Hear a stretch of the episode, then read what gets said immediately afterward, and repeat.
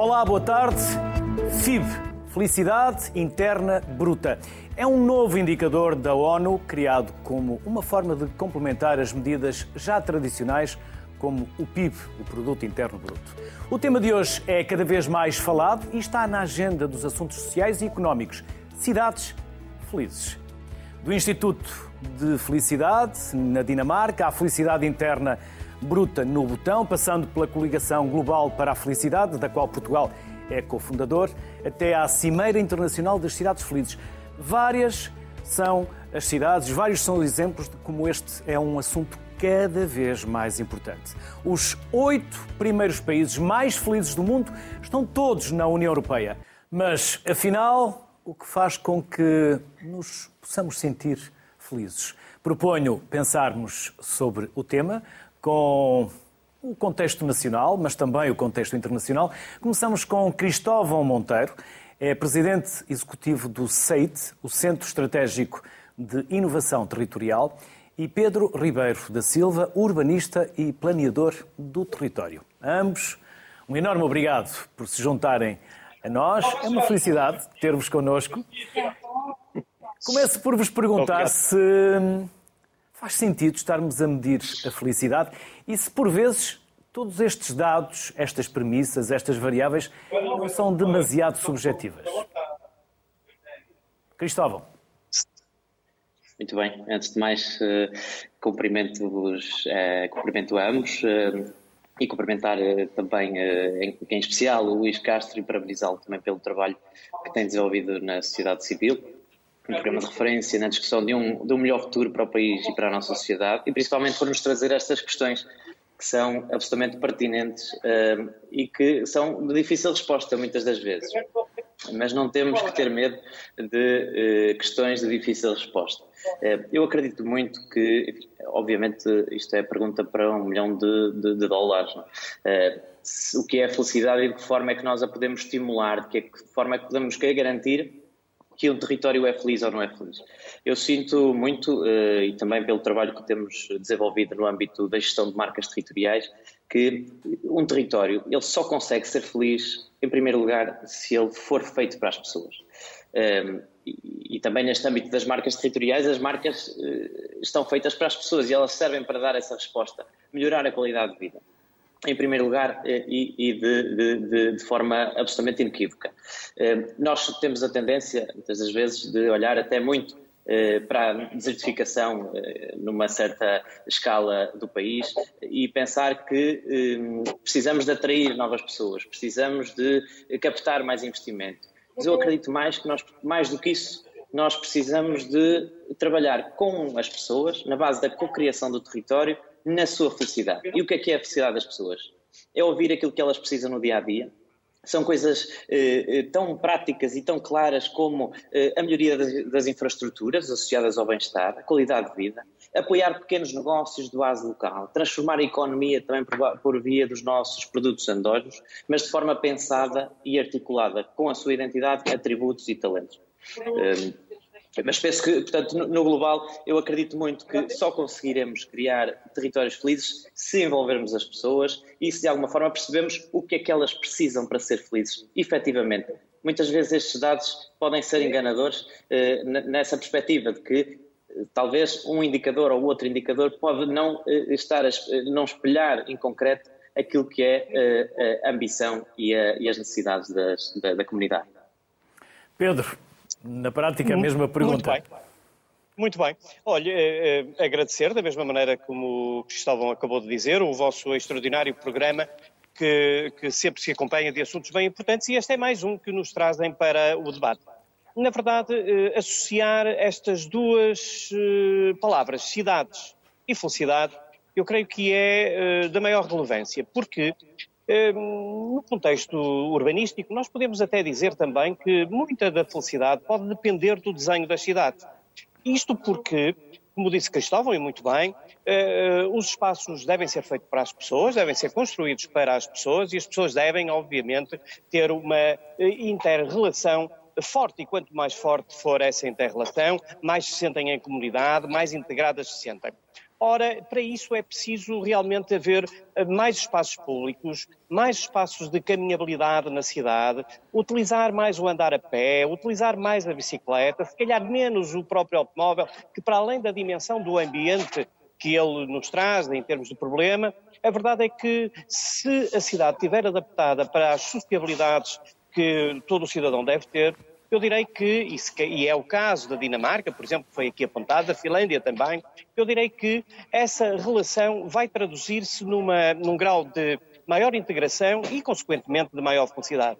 Não podemos esquecer, é, obviamente, aqui outros itens para além da dimensão urbanística do desenho das cidades, como seja a matéria da economia, do trabalho, do emprego, dos salários. Enfim, tudo isso eh, tem, eh, se relaciona bem com estes índices de felicidade e assim estão descritos. Porém, eu não deixava de dizer que, eventualmente, a nossa dimensão de solidariedade entre as pessoas no contexto da cidade, ela só é possível se as pessoas se conhecerem. Quais são os padrões hoje para se conhecerem? Só, efetivamente, se circularem no espaço público, se eh, eh, traduzirem uma, uma relação maior com o comércio local, de proximidade. Veja, por exemplo, eh, o nosso envelhecimento da população, que pode também influenciar a nossa resposta, não é? Eh, de que maneira há uh, os comércios de proximidade, por exemplo, de que vida nós estamos a falar. E, portanto, neste contexto, eu creio que estes índices de felicidade que nós estamos buscando cada vez mais, e Portugal está, enfim, mais devagarinho que nós gostaríamos em, a, a subir na classificação.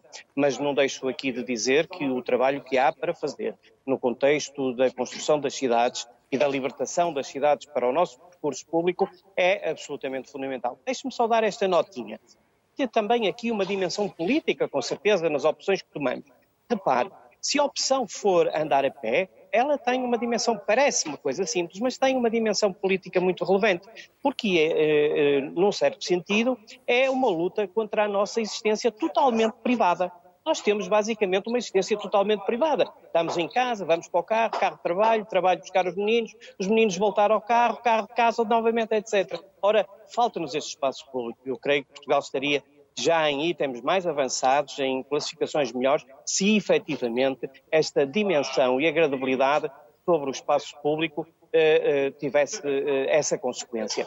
Espanha, por exemplo, que nos apresenta aqui. Nós sabemos a diferença cultural que há na utilização do espaço público. E eles declaram-se, não obstante a classificação não ser a melhor possível, mas declaram-se felizes a maior parte deles. E isso tem a ver justamente com estas sociabilidades que estávamos a falar. Cristóvão, nos últimos anos, muitos, no caso também portugueses, entenderam e encontraram maior felicidade no interior. Ou seja, houve um fluxo inverso uma desertificação e agora uma procura do interior por espaços mais próximos da natureza, onde se possam sentir mais felizes. Sem dúvida. Uh, o contexto mudou e, e, de alguma forma, este processo que vivemos nos últimos dois anos tem vindo a transformar um bocadinho os nossos hábitos de consumo, nos nossos hábitos de vida e a forma como nós próprios encaramos também uh, as questões do dia a dia. Eu acredito muito que aquilo que no passado seria um ponto positivo das, nas cidades, não é? Na, na, em polos urbanos, em grandes polos urbanos, eh, principalmente, eh, enfim, a confusão, eh, o termos uma série de, eh, uma série de infraestruturas eh, e eh, instrumentos de apoio seja ao, ao, nosso próprio empreendedorismo, seja ao nível do emprego, seja a vários níveis. Hoje pensamos de forma diferente. Eh, se antes para eh, uma pessoa eh, ter um trabalho numa determinada área em concreto teria que ir para uma grande cidade, hoje as próprias empresas também se estão a adaptar a esta realidade. E estão-se a adaptar na perspectiva em que estão a oferecer modelos híbridos de trabalho que permitem com que as pessoas possam regressar ao sítio onde, na verdade, nunca deveriam ter saído. É? A grande transição e esta, e esta movimentação das pessoas se quisermos chamar, enfim, do interior, da baixa densidade, para os grandes polos urbanos, eh, tem muito que ver com, eh, eh, enfim, o seu contexto e aquilo que, que, são as suas necessidades básicas. E, portanto, nessa perspectiva, o que nós entendemos é que, e como dizia o Pedro, e muito bem, nós temos que trabalhar na base da construção de um território que responda às suas necessidades. Os territórios são diferentes, são verdadeiros organismos vivos e eles não forem construídos, co-criados com a população, eles não vão ter respostas. E ao longo dos últimos anos, eu acho que eh, falou-se muito em planos de desenvolvimento estratégico, falou-se muito em, em estratégia, em, demasiado em estratégia e pouco em ação e operação. A estratégia é extremamente importante e faz parte, mas mais do que isso, é preciso colocar em ação e é preciso envolver as pessoas. Os territórios precisam muito eh, de, eh, e principalmente, obviamente, o poder local precisa muito de ir para a rua e já o faz, temos excelentes eh, casos, mas precisa, acima de tudo, de identificar quais é que são também as tendências de consumo e as tendências do próprio mercado. E nessa perspectiva, por exemplo, e como falou, há muita gente que está novamente a regressar ao interior do país e está a ser feliz no interior do país. Mas há coisas que a pessoa não pode, tem que garantir e numa delas o seu trabalho. E, e também é um papel do poder público fornecer, organizar, estruturar infraestruturas para que mais empresas possam avançar neste processo e para que possamos, de alguma forma, também construir um país mais coeso, um país organizado e qualificado para que não seja diferente viver em Lisboa, enfim, diferente será sempre. Eh, e cada território é, é especial à sua maneira, mas que não seja diferente as oportunidades que eu tenho em Lisboa, no Porto, em Braga, ou eh, em numa qualquer cidade ou eh, vila do eh, interior do país. Pedro, recentemente um estudo indicava Lisboa como a cidade mais feliz do mundo. Ficámos sem perceber se era mais feliz para quem cá vivia ou se para quem a visita, porque é difícil acreditar que Lisboa seja a cidade mais feliz do mundo para se viver não estou aqui a depreciar nem a criticar, mas não há aqui muito marketing. Não há aqui variáveis que são muito discutíveis. Quando se discute as horas de sol, a qualidade de vida, os preços, a simpatia das populações que recebem os turistas, não estarão estes estudos virados para o marketing e não propriamente para aquilo que é uma realidade palpável das cidades? Sim, eh, em princípio, sim, também, na verdade. Eh, eu vou admitir, eu vou admitir que, eventualmente, haja aqui uma parte repartida entre quem nos visita e, essa, e essa, esse significado que tem eh, por aquilo que tudo que Lisboa oferece. Lisboa, no sentido de, de cidade, de sol, de rio, de, de, movimento, de eventos, de iniciativas, de gastronomia, eh, tudo essa grande capacidade que Lisboa tem de recepção e admito que sim, quem nos visita tem de facto uh, uma, um, um, grau de, de, de, interesse na procura sobre a cidade, de resto, por isso mesmo, a cidade tem vindo a, a ter cada vez mais turistas. Digo também que, eventualmente, passa a palavra entre os turistas, vem-nos trazer cada vez mais. Isso significa que levam boas referências. E se levam boas referências, é porque há aqui um grau de felicidade que, sem dúvida, há de estar nele contigo. Quanto aos nossos habitantes, mas eu também direi que, num certo sentido, poderemos dizer que, eh, que exaltar estas visitas que têm, aumentar a autoestima que elas também nos trazem, o reconhecimento nacional e internacional do nosso contexto em que vivemos, é, é claro que também, num certo sentido, nos dá esta dimensão da autoestima de que estávamos a falar. É claro que não há sempre vela sem senão, e, e uh, a regulação necessária, por exemplo, de quem nos visita, esta questão das ruas poderem poder acontecer que o turista já tira fotografias a outros turistas porque já não encontra os próprios habitantes. Bom, há aqui algumas situações que uh, vão sendo resolvidas, a regulamentação urbanística relativamente, por exemplo, à matéria do alojamento local já está também a ser revista e, portanto, nesse contexto eu julgo que eh, direi que, não obstante o marketing, eh, não obstante entendermos que, de alguma maneira, os residentes, mas também, de outra forma, os visitantes, partilharem este espaço comum que é a cidade de Lisboa, que tem uma dimensão global, seja por via do turismo, seja por via dos eventos, eu creio que podendo ser isso que me está a dizer, e há muito marketing sempre nestas iniciativas, não deixará de relevar exatamente aquilo que é a felicidade, a felicidade eh, vivida. Veja, alguma, algum de nós, e eu agora estou aqui eh, no, no, no aeroporto de Bruxelas, é, é, mas algum de nós gostaria de ir para, para um local onde as pessoas se sentissem que estavam tristes, que estavam desanimadas, que não tinham autoestima, e certamente iria por mais bonita que a cidade, que a cidade fosse. E, portanto, eu vou-lhe dizer, assim, em termos de resposta, que eu, eu partilho as duas, partilho ambas as situações. Isto é, quem nos visita realmente tem motivos para essa felicidade que aqui encontra e que depois, e isso a faz voltar, mas também os habitantes que, na sua autoestima dessa recepção e do gosto eh, por ver a sua cidade percorrer todos os canais eh, do mundo da comunicação eh, turística, eu direi que também, de certa maneira, sim. Agora, se me disser, mas não poderia ser, obviamente, melhor, não poderia ser aqui uma partilha mais forte entre aquilo que é a visita turística e, a, e, a, e os habitantes? Olha, o que eu acho que seria importante agora era, desculpem-me a expressão, centrifugar os turistas. Ou seja, desculpem, é afastá-los do centro também. Isto é, a cidade tem muito mais coisas para oferecer que não todos irem para o centro. E, portanto, há uma maneira fazer outros pontos de visita para equilibrar e dar coesão ao território que é a cidade. Tal como o Cristóvão falava, ao, uh, dar a coesão ao território nacional. Pois dentro das cidades é exatamente a mesma coisa. E não só Porto Lisboa. Há muitas outras cidades para o interior Sim. que merecem e que eh, precisam também desses turistas. Pedro Ribeiro da Silva, Cristóvão Monteiro, um enorme obrigado. Ficámos felizes obrigado. por vos ter aqui connosco na Sociedade Civil. Saúde. E nós felizes por participar. Muito obrigado. Felicidades e um bom ano. Obrigado. Obrigado. obrigado.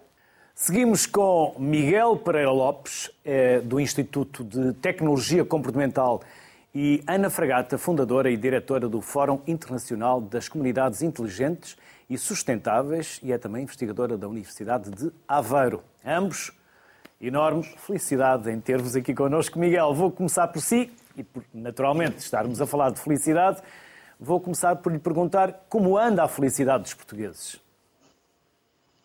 Ora, então, muito boa tarde, Luís. Eh, parabéns pelo programa, que, que faz parte, é uma instituição já da nossa, do nosso país, uh, e também pela pertinência deste, deste tema, que de facto nos diz respeito a todos nós uh, e que, no fundo, uh, traduz aquilo que devia ser a grande preocupação da governação, que era trazer-nos mais qualidade de vida e maior bem-estar. De facto, nós no INTEC realizamos anualmente um estudo que são os melhores municípios para viver, portanto, é um estudo em que os municípios participam proativamente no estudo e este ano tivemos mais de 20 municípios participantes. E, portanto, muito do que já se falou aqui, enfim, grandes cidades, pequenas cidades, nós temos resultados de um inquérito que fizemos este ano 3.961 portugueses, portanto, cerca de 4 mil uh, inquiridos, uh, e, uh, e, especificamente a, a, pergunta em que grau se sente satisfeito com a sua vida? E outra pergunta que é diretamente em que grau se sente feliz, podemos dizer que os três municípios deste ano em Portugal foram Lagoa, Caminha e Bragança. Portanto, nós, no fundo, temos aqui dados que, eh, enfim, que permitem naturalmente comentar eh, para a nossa realidade nacional eh, que, de facto, há aqui entre os trade-offs de grandes cidades e pequenas cidades vários fatores que ajudam a explicar porque é que os municípios são mais felizes em alguns municípios do que noutros, não é?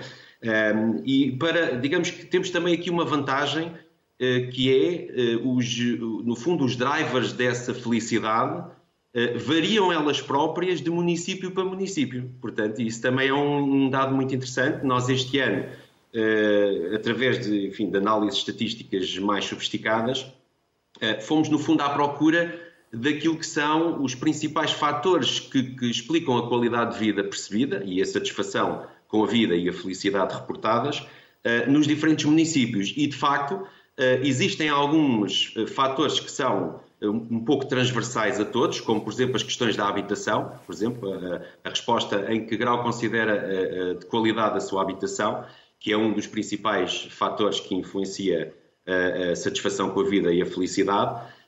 Também o grau de satisfação profissional dos municípios, também se revelou um fator muito, muito relevante.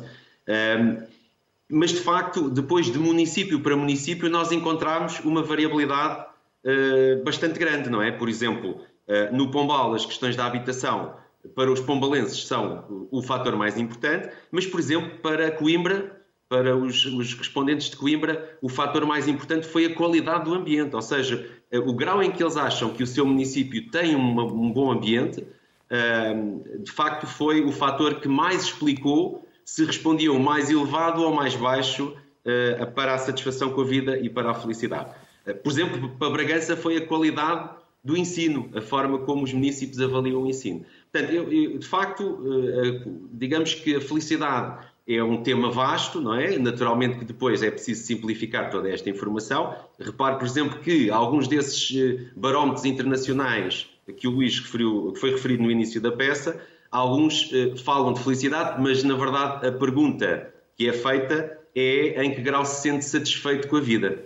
Uh, e nós, pronto, nós no nosso barómetro dos melhores municípios para viver do INTEC, perguntamos as duas coisas. E, por exemplo, uh, os resultados não são exatamente os mesmos, porque a satisfação com a vida tem mais a ver com fatores uh, mais infraestruturais, mais de condições de vida, como muitos dos que já foram aqui falados, enquanto a felicidade tem muito mais a ver com, digamos, o próprio o sentimento de que a pessoa tem o estilo de vida que idealizou para si própria, não é? E vê um sentido de vida na sua vida. E só para dar este exemplo, enquanto eh, cerca de 36% dos, eh, dos respondentes, eh, dos 4 mil respondentes deste ano, referiram estar insatisfeitos ou muito insatisfeitos com a vida, 36,3%, e atenção que só 9% dos portugueses é que referiram estar muito satisfeitos com a vida. A maioria, cerca de 50%, está moderadamente satisfeita. Portanto, mas portanto, enquanto a satisfação com a vida é bastante baixa, quando perguntamos sobre a felicidade, ela já é mais elevada. 75,6% dos portugueses uh, estão bastante satisfeitos com a sua vida. Uh, e, portanto, às vezes estes barómetros internacionais também uh, acabam por chamar a felicidade a coisas que são ligeiramente diferentes e, portanto, eu diria, os portugueses, na verdade, não, não, não se sentem tão infelizes, não é? têm níveis de satisfação com a vida uh, um pouco mais baixo do que outros países, designadamente países europeus. E também fazemos uma pergunta sobre o otimismo em relação ao futuro, não é? E aí então é o nosso pior indicador de bem-estar, é porque uh, cerca de 34,4% dos portugueses uh, estão pessimistas ou muito pessimistas face ao futuro. Portanto, também há aqui aspectos de cultura. Um, e, e, de facto, quando nós comparamos diferentes países, é natural que existam várias explicações para isso. Mas, portanto, eu diria um, os portugueses são mais felizes do que se calhar uh, esses barómetros internacionais uh, refletem, porque na verdade a maior parte deles avalia a satisfação com a vida, uh, e nós devíamos focar-nos nos preditores de satisfação com a vida e nos preditores de cada município, porque de facto eles também são diferentes. E também é um dos objetivos da nossa iniciativa, dos melhores municípios para viver, é dar depois, é fornecer essa informação aos autarcas, não é? A quem gera as cidades, para que as prioridades em termos de políticas públicas devam acompanhar aquilo que são as especificidades uh, dos seus municípios. Como dizia o Cristóvão Monteiro há pouco, uh, é preciso ouvir os municípios, não é? E, e, pensamos que este nosso questionário, este nosso inquérito anual, que vamos já lançar da próxima edição para o próximo ano, Uh, e esperamos de facto ter ainda mais que os 22 municípios que participaram este ano, permita fornecer essa informação que é absolutamente essencial para podermos melhorar a felicidade dos portugueses e promover a sua qualidade de vida. Com o que o Miguel nos disse, que sentimos-nos mais felizes, mas não estamos assim tão contentes com a vida que temos, será que é porque reclamamos muito e exigimos pouco? Vou deixar esta pergunta para mais daqui a pouco, para trazermos a Ana Fragata também para a conversa. Ana, e por falar em felicidade, como estão os nossos jovens, os nossos estudantes universitários? Estão felizes? Estão expectantes? Ou de passaporte na mão e isso talvez não os deixe assim tão felizes quanto isso? Efetivamente, uh, quero passaporte aproveitar... para emigrar, primeiro... não passaporte para passear. Esperemos que não. Um, quero cumprimentar desde já e felicitar o Luís Castro pelo excelente programa que tem conduzido ao longo destes anos, com temas tão pertinentes e cumprimentar o, os restantes colegas de painel, nomeadamente neste painel o Miguel Pereira Lopes. Um, efetivamente, um, nós todos uh, acabamos por viver em cidades, um, mas o derradeiro objetivo de qualquer pessoa é ser feliz. Uh, portanto, a questão essencial é como alcançar a felicidade, sejam estudantes, sejam trabalhadores, um, e esta felicidade acaba por defender de, depender de múltiplos fatores um, e, e, um tanto ou quanto também de alguma sorte. Um, a felicidade depende do, do, local onde vivemos, onde convivemos, onde estudamos, uh, onde procuramos serviços também, onde trabalhamos, portanto, da cidade, da comunidade onde estamos inseridos, que está muito associado ao nosso bem-estar e à qualidade de vida das pessoas. Um, nestas cidades, e o que é que é uma cidade? Acaba por ser um sistema, sistemas com redes, com infraestruturas, urbanas, com edifícios, com entidades, com transportes, com serviços, com universidades, uh, com comunidades e com pessoas. Um, e agora, focando um bocadinho nesta questão, por exemplo, de uma Smart City, um tema que está bastante atual, se for sustentável, acaba por ser uma cidade que nos torna mais felizes. Um, e uma Smart City pode ser uma, uma cidade inovadora que utiliza tecnologias, eh, melhora a qualidade de vida, a eficiência das operações urbanas, dos serviços, a sua competitividade e assegura, por outro lado, que as gerações do presente um, consigam manter as suas necessidades sem comprometer as necessidades do futuro.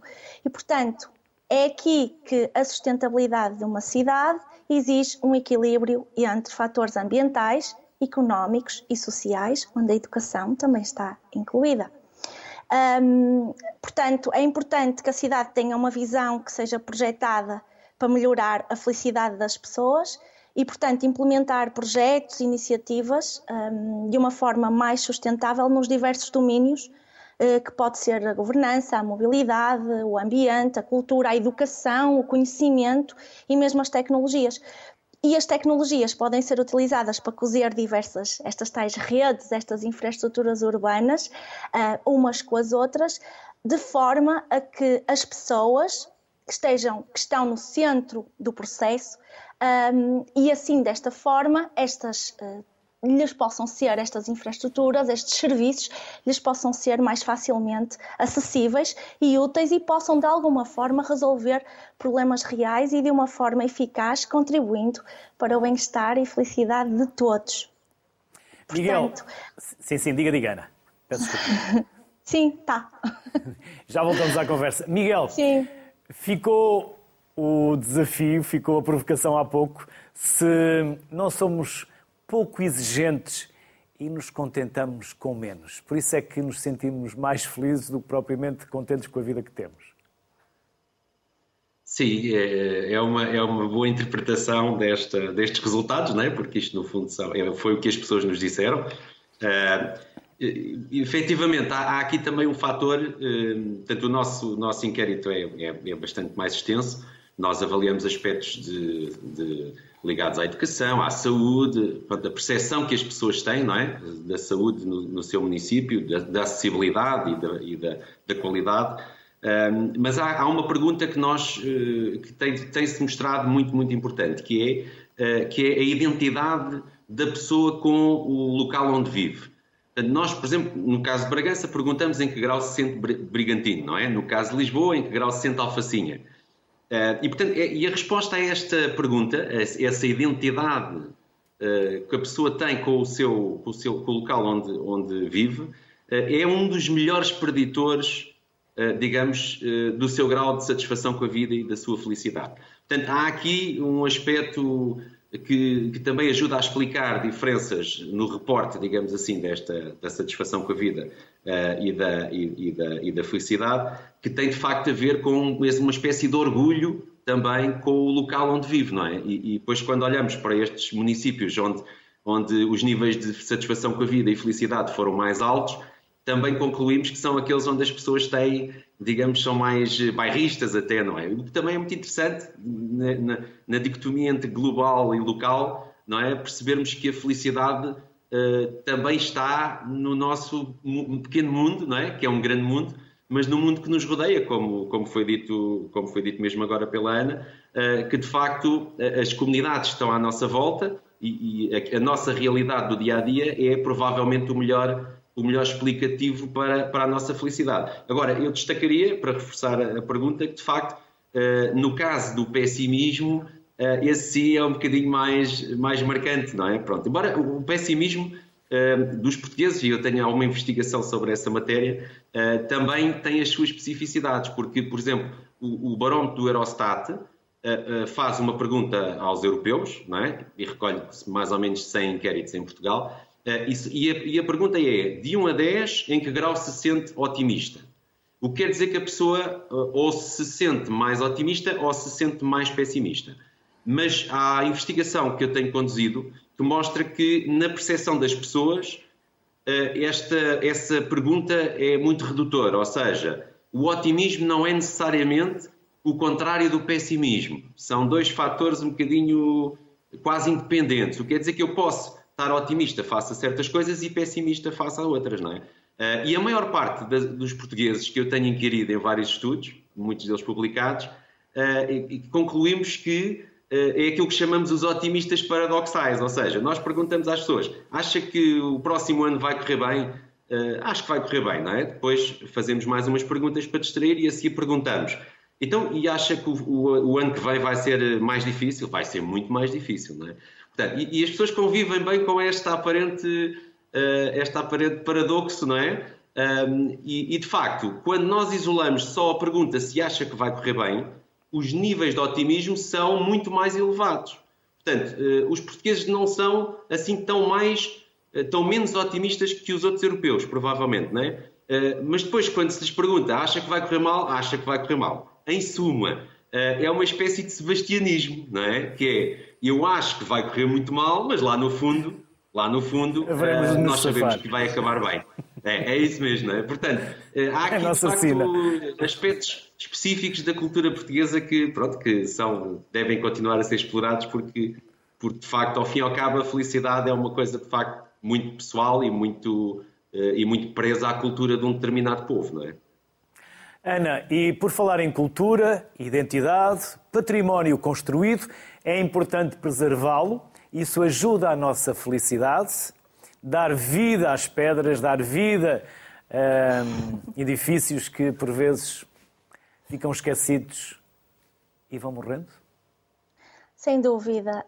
A, cultura faz parte da nossa identidade e do sítio onde vivemos, onde trabalhamos, onde convivemos e mesmo visitamos. Portanto, uh, uh, costuma-se dizer que as cidades têm janelas abertas para o passado e muitas vezes nós próprios vamos visitar cidades porque queremos conhecer o seu património, a sua história, não só através dos livros, mas queremos palpá-lo de alguma forma. E, e, e na verdade, um, a cidade um, pode crescer, desenvolver-se, mostrar-se um, e contribuir. O património também contribui para essa felicidade, para o nosso conhecimento. Mas não só. Temos um design, um planeamento urbano hum, para que os lugares estejam mais ligados de alguma forma.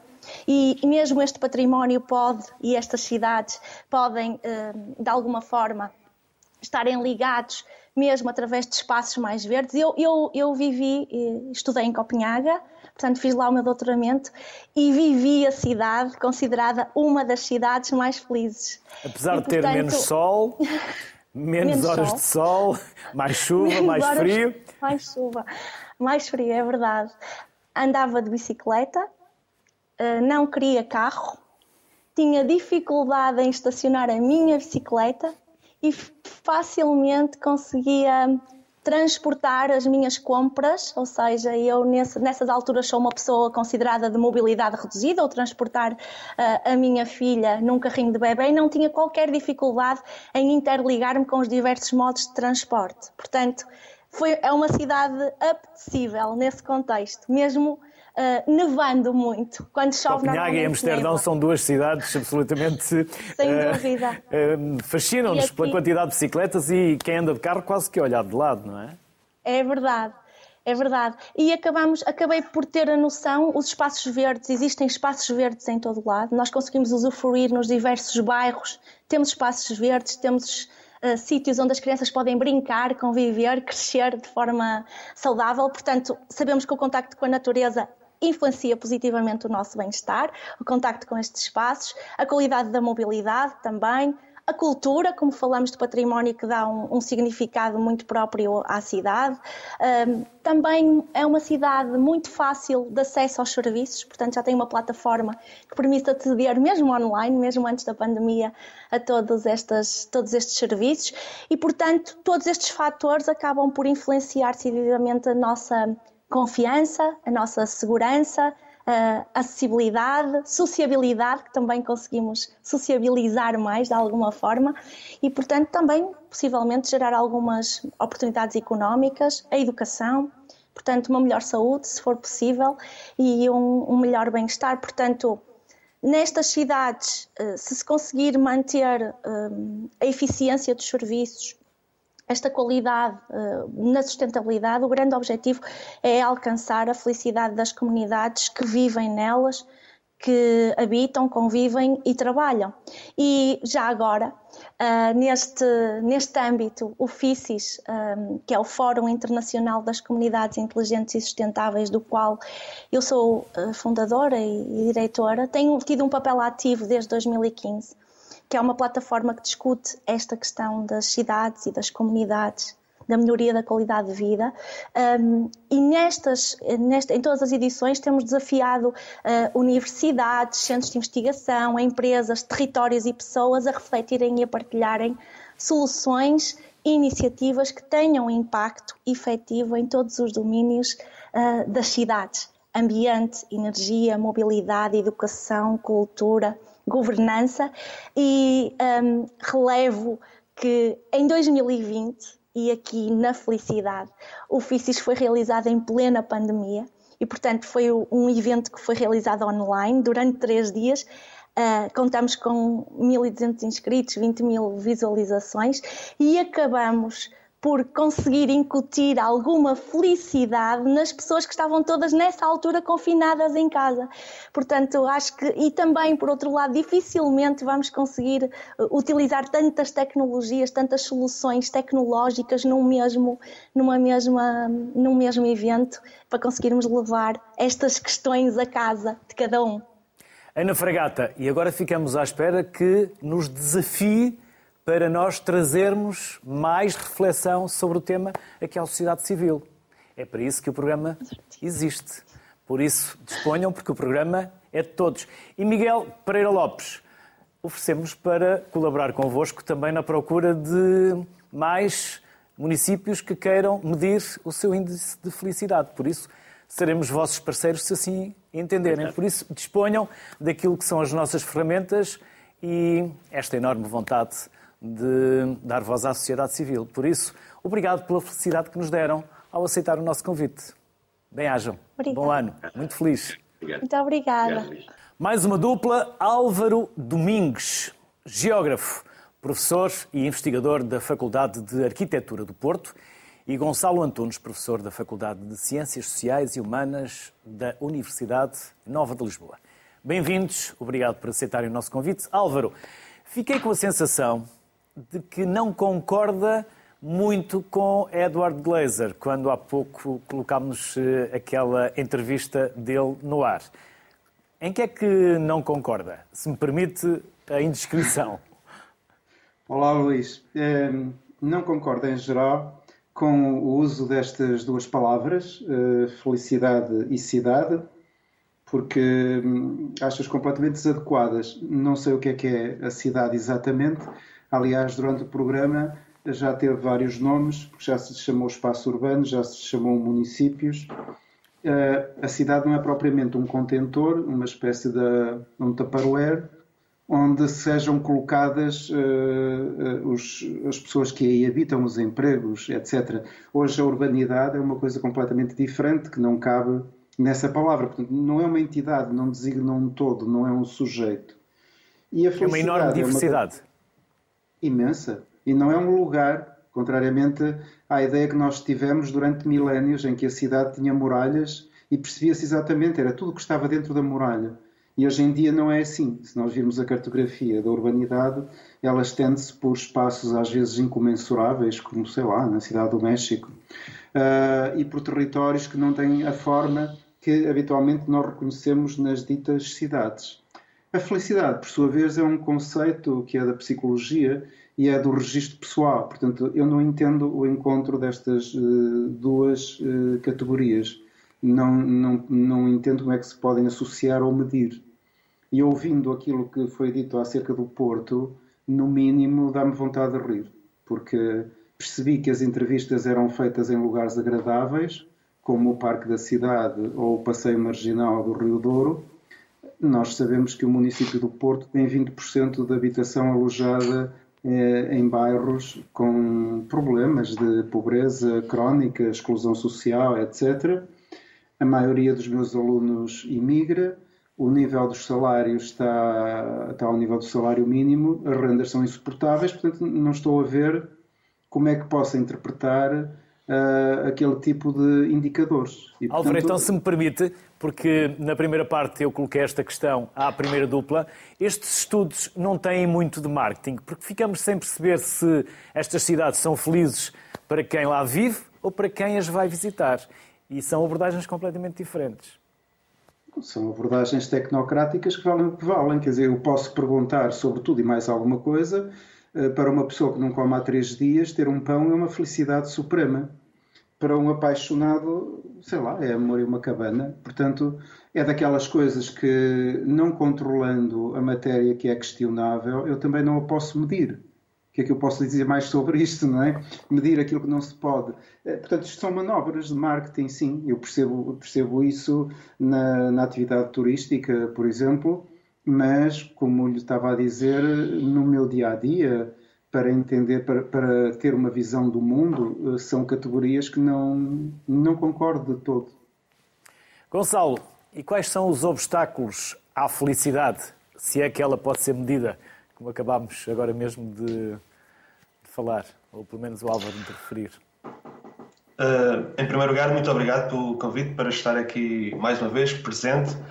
Uh, eu, eu, partilho muitas das dúvidas do Álvaro Domingos. Uh, devo dizer, nesta articulação que se pode fazer, nesta relação que nós podemos fazer entre as cidades e o próprio território e a felicidade. Eu acho que se calhar nós podemos falar, não, não há de ser a mesma coisa, certamente, mas podemos falar é numa dimensão um bocadinho diferente, que é a dimensão da satisfação que as pessoas têm com o lugar em que vivem, com aquele território em que estão, em que estão inseridas. E, e no fundo, essa nova análise, essa nova abordagem, a análise do, do território, eu acho que tenta fugir um bocadinho, uh, não se cinge ao economês que dominou durante muito tempo, se, se, é assim, se não é assim permitido de dizer. Portanto, quando nós falamos da, satisfação, no mínimo, não ir à felicidade, mas, mas também pela a satisfação que as pessoas têm com o território em, em que vivem, o que é importante, sobretudo, é olharmos para a sua qualidade de vida, e olharmos também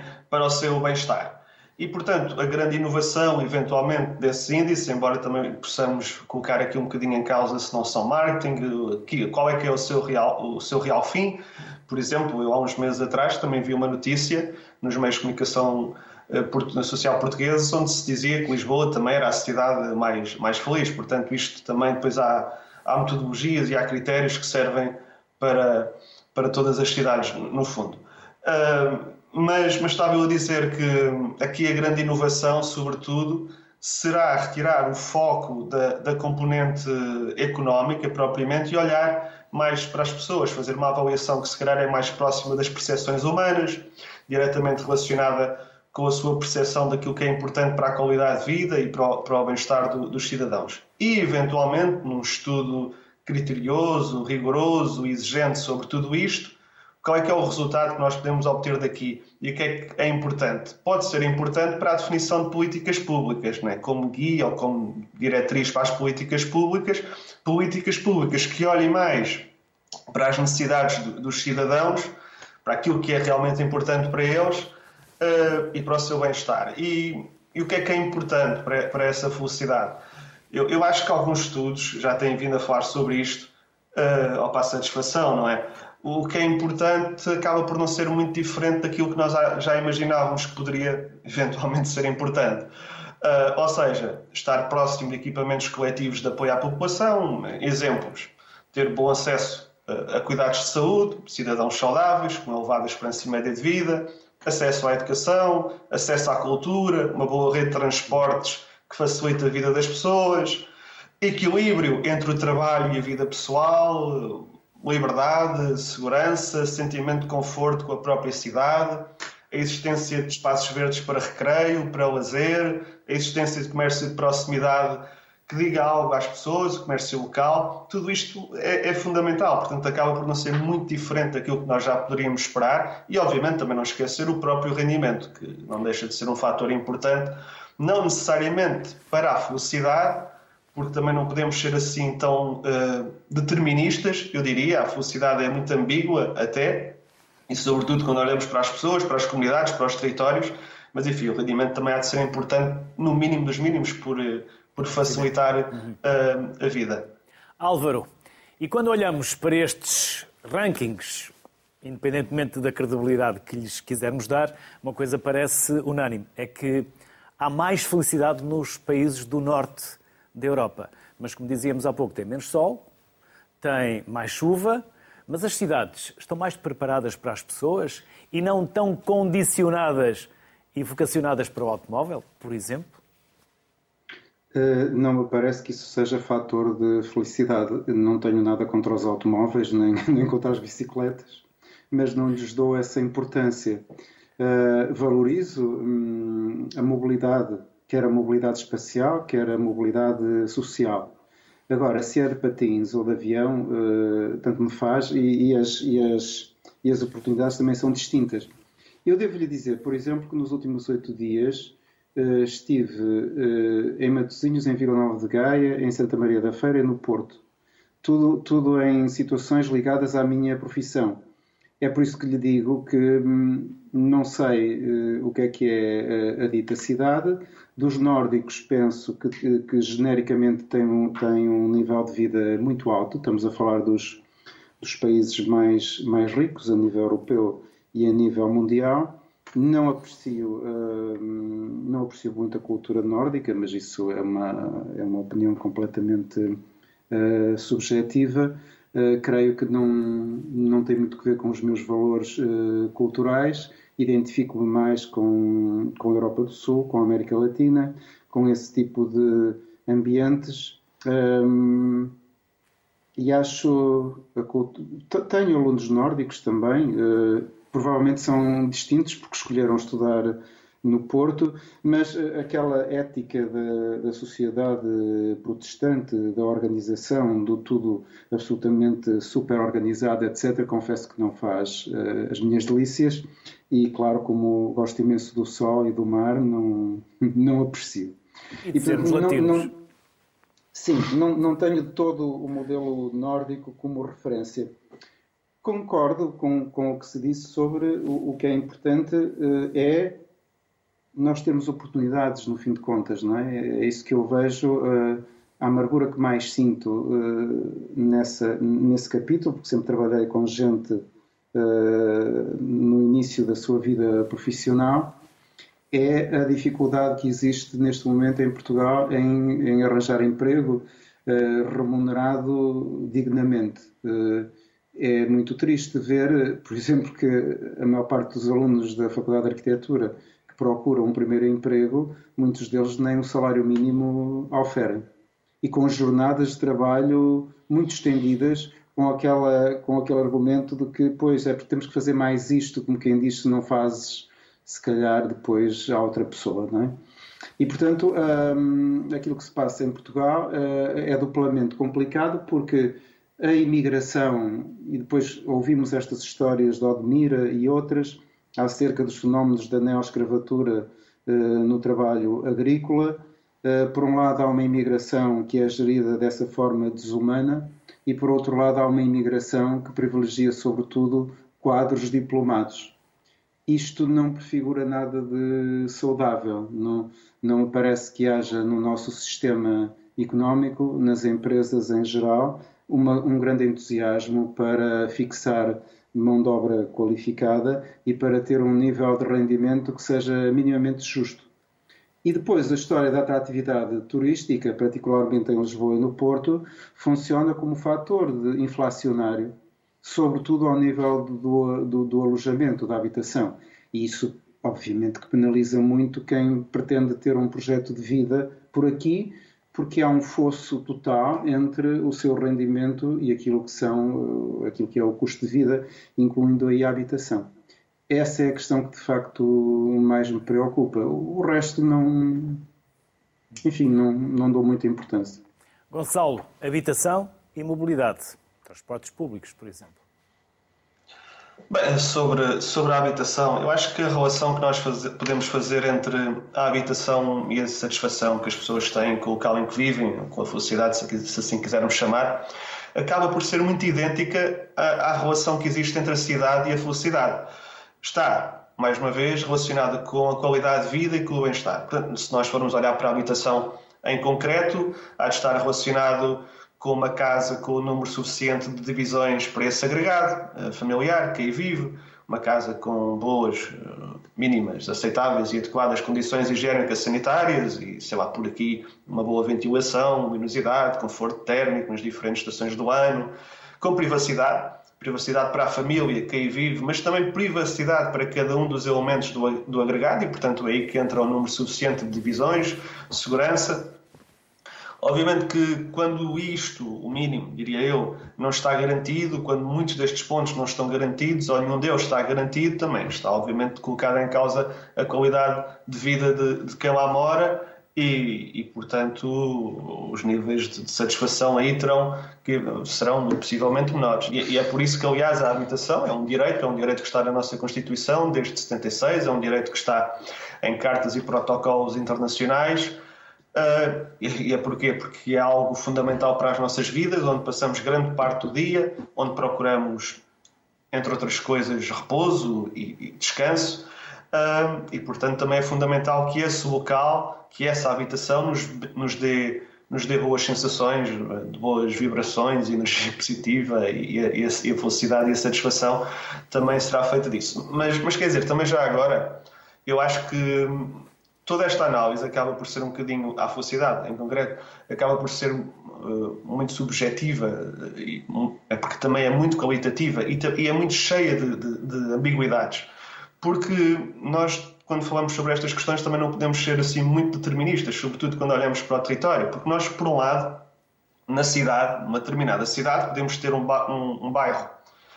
Uh, em que o valor do metro quadrado é extremamente elevado, portanto, de outra forma, as casas são muito caras. Uh, no outro lado da cidade, podemos ter um bairro em que o metro quadrado é, é muito mais barato, mas isso não quer dizer nada em termos de, de felicidade da própria comunidade, eu diria.